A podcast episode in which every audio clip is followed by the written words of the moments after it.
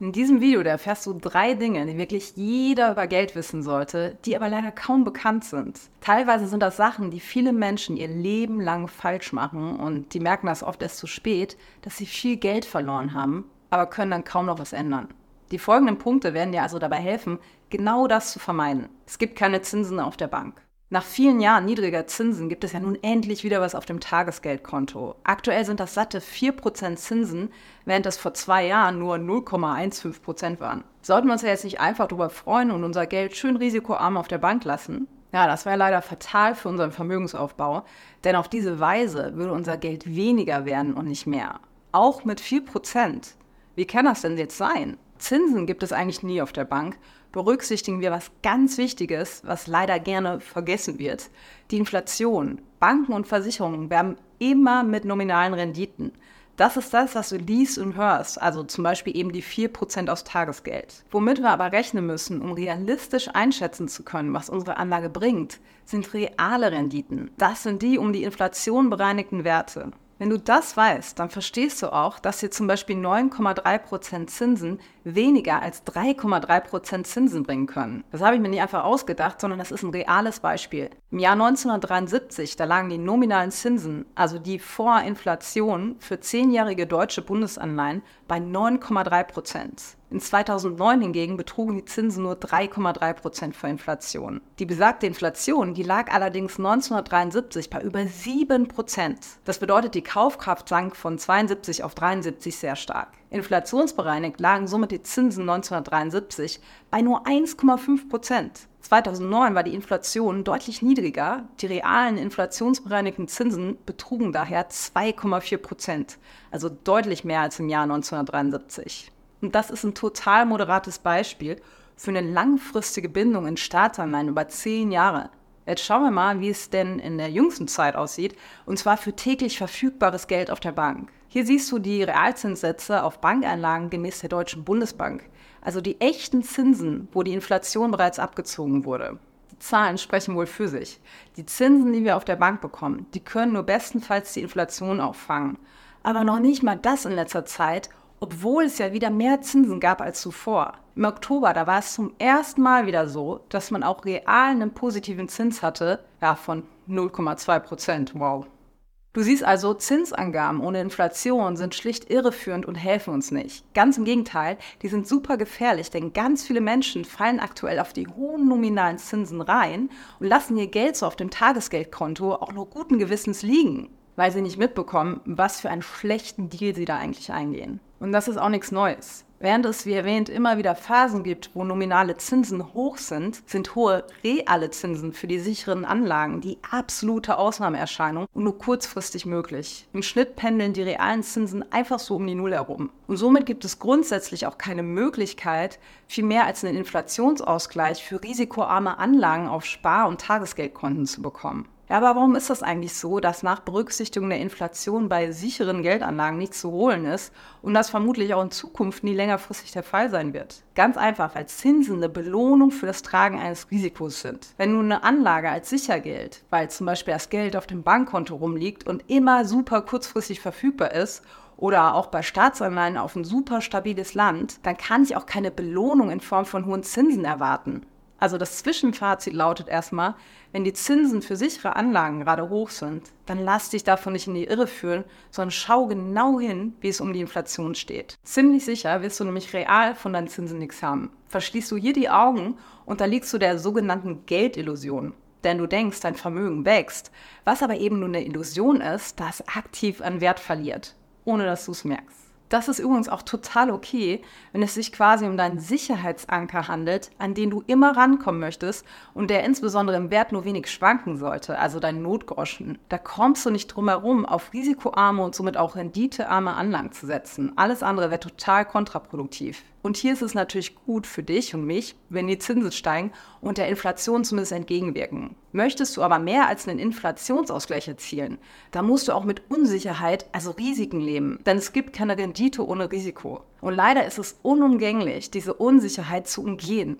Wir brauchen nämlich ordentliche Renditen, um unsere Rentenlücke zu schließen. Wenn wir kein Risiko eingehen wollen, dann müssen wir uns im Ruhestand entweder massiv einschränken oder eben weit über das Alter von 67 arbeiten. Und dieses notwendige Risiko bezeichnet aber vor allem die Unsicherheit mit Blick auf die kurzfristige Wertentwicklung. Geld, mit dem du Vermögen aufbauen willst, solltest du daher unbedingt langfristig investieren, denn dann sind auch so kurzfristige Wertschwankungen kein Problem für dich. Außerdem gibt es eine weitere Form, das Risiko zu minimieren, indem du in globale, breit gestreute Aktienfonds investierst, wo du zwar ordentliche Renditen erwarten darfst, gleichzeitig aber keine Einzelwertrisiken eingehst.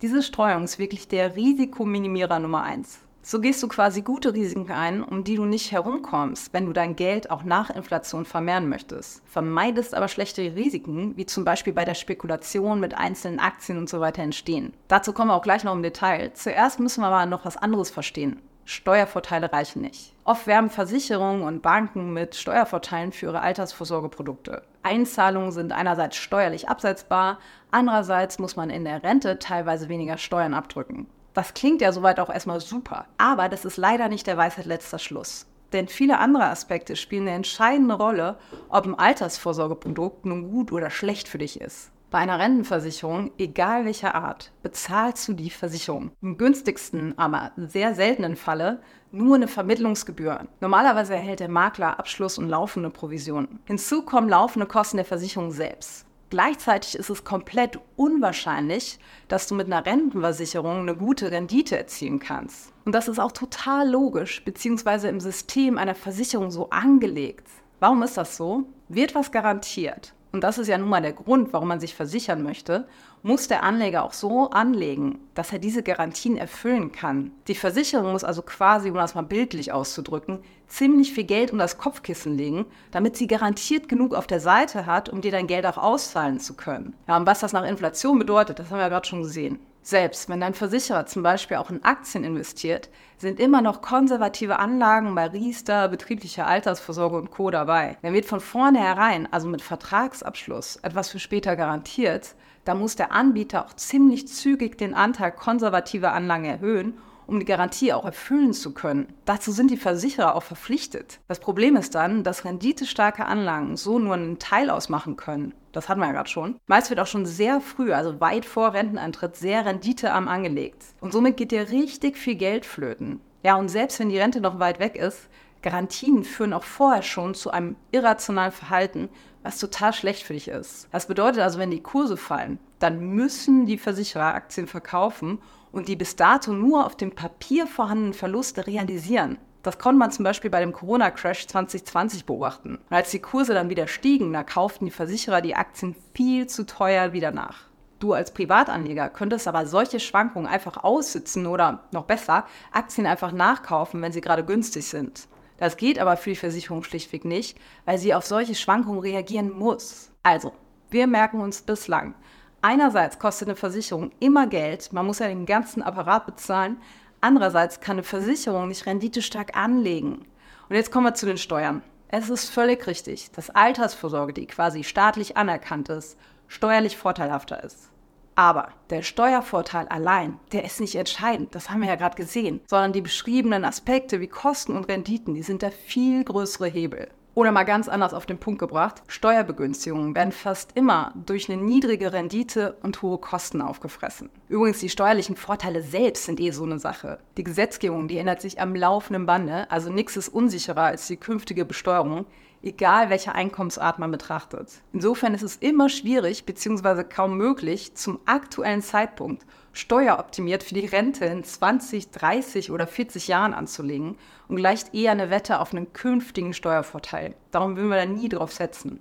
Die letzte Investmentsteuerreform, die hat zum Beispiel dazu geführt, dass auch die schlankste Versicherungsvariante mit den besten Konditionen gegenüber einer eigenen Altersvorsorge mit ETFs fast immer nachteilig ist. Zu diesem Schluss kam auch die Stiftung Warentest zum Beispiel. Wer im Alter frei über sein Geld verfügen möchte, für den sind Sparplan oder freie Fondsanlage im Vergleich zur Fondspolice stets die bessere Variante. Bei der Auszahlung einer fondgebundenen Rentenversicherung fallen zwar weniger Steuern an als bei einem reinen Sparplan. Die höheren Kosten verhageln aber das Renditeergebnis. Selbst die günstigsten Versicherungen können da nicht mithalten. Bei der Altersvorsorge, da kommt es vor allem auf zwei Dinge an. Gute Renditen und niedrige Kosten. Du kannst jede Menge Geld reinschieben und Zulagen vom Staat einsacken, alles schön und gut. Aber wenn du keine Rendite erwirtschaftest und nach dem Abzug von laufenden Kosten noch nicht mal die unsichtbare Inflation ausgleichen kannst, dann erreichst du genau 0, nix. Betrachtet man die Gesamtrendite, also das, was nach Wertsteigerungen, Kosten, Steuervorteilen und Co. erzielbar ist, dann kommt Versicherung für die Altersvorsorge denkbar schlecht weg. Fall also nie darauf rein, wegen Zulagen oder Steuervorteilen einfach ein Produkt blind zu wählen. Schau immer auf die Nettorendite, also auf das, was nach Abzug aller Kosten tatsächlich auf deinem Konto landet. Denn oft bringen eben Zulagen und Steuervorteile nichts, wenn das Produkt schlecht ist. Die Kosten von Kosten. Das ganze Kostenproblem betrifft nicht nur Versicherungen, sondern auch Fonds, die du bei deiner Bank kaufen kannst. Dort musst du mit Ausgabeaufschlägen, Verwaltungsgebühren, Performancegebühren, Depotgebühren, Transaktionskosten, Umschichtungsgebühren, Rücknahmegebühren, Vertriebskosten und weiteren anfallenden Gebühren rechnen. All das mindert den Betrag, der von deinem Ersparten tatsächlich angelegt wird. Die meisten, die wissen das aber nicht mal, weil es in irgendeinem Kleingedruckten in einer Sprache steht, die kaum mehr versteht. Diese Kosten zu unterschätzen, ist aber ein Riesenproblem. Denn nicht die Rendite, sondern die Kosten sind oft das Zünglein an der Waage, wenn es darum geht, ob dein Vermögen wächst oder schrumpft. Und wir reden hier nicht von ein paar Euros, sondern von Summen, die den Unterschied zwischen einem Ruhestand in Saus und Braus und einem, wo wir uns total einschränken müssen, ausmachen können. Also zum Beispiel, ob wir noch in den Urlaub fahren können oder jeden Cent zweimal umdrehen müssen. Solche aktiven Fonds können wahre Kostenmonster sein. Und das sind genau die, die uns regelmäßig von Banken und Finanzberatern verkauft werden. Auf den ersten Blick scheinen die vielleicht attraktiv. Schließlich wird uns ja versprochen, dass da ein Profimanager unser Geld aktiv verwaltet und versucht, den Markt zu schlagen. Er will also richtig viel Rendite für dich rausholen. Aber genau das hat seinen Preis. Häufig wird nur der Ausgabeaufschlag genannt, ein einmaliger Betrag, den du beim Kauf des Fonds zahlst. Doch das haben wir ja gerade schon gesehen, das ist nur die Spitze des Eisbergs. Denn die laufenden Kosten, jedes Jahr anfallen, die sind oft viel höher und können einen erheblichen Anteil deiner Rendite auffressen. Die können auch leicht ein bis zwei Prozent deines Anlagebetrags ausmachen, jedes Jahr. So, vielleicht denkst du jetzt, ein bis zwei Prozent, das ist doch nicht viel. Deshalb mal ein kleines Beispiel. Also stell dir vor, du investierst 50.000 Euro nach 30 Jahren und einer durchschnittlichen Rendite von 8%, da hätte dein Investment einen Wert von knapp 500.000 Euro. Das klingt ja erstmal nicht schlecht, aber jetzt kommt der Haken. Wenn du Kosten in Höhe von 2% annimmst, dann bleibt dir am Ende nur ein Betrag von knapp 277.000 Euro. Das bedeutet, dass fast die Hälfte deines Vermögens durch Kosten aufgefressen wurde. Und selbst wenn wir Kosten von nur 1% annehmen, dann beträgt dein Endvermögen schlanke 373.000 Euro. Also gehen fast immer noch 130.000 Euro an die Bank. Ja, die meisten Leute, die nehmen das einfach so hin. Der Vertrag ist unterschrieben und dann läuft es nach dem Motto Augen zu und durch. Aber würdest du deinem Berater heute 130.000 Euro in die Hand drücken, ja, und das Schlimmste kommt jetzt noch, die meisten aktiven Fonds, die schaffen es noch nicht mal, den Markt zu schlagen. Also je nach Studie performen mindestens 90 Prozent der aktiv gemanagten Fonds schlechter als der Gesamtmarkt. Das bedeutet, dass du für eine Leistung bezahlst, die du in den meisten Fällen gar nicht erhältst. Somit ist übrigens die Wahrscheinlichkeit für unser Eins, mit Einzelaktien eine Überrendite zu erzielen, ist recht verschwindend gering. Das nur am Rande. Denn das gelingt ja noch nicht mal den Profis. Also, Kosten sind der heimliche Killer deiner Rendite. Die sind wie eine unsichtbare Hand, die ständig einen Teil deines Vermögens abzweigt.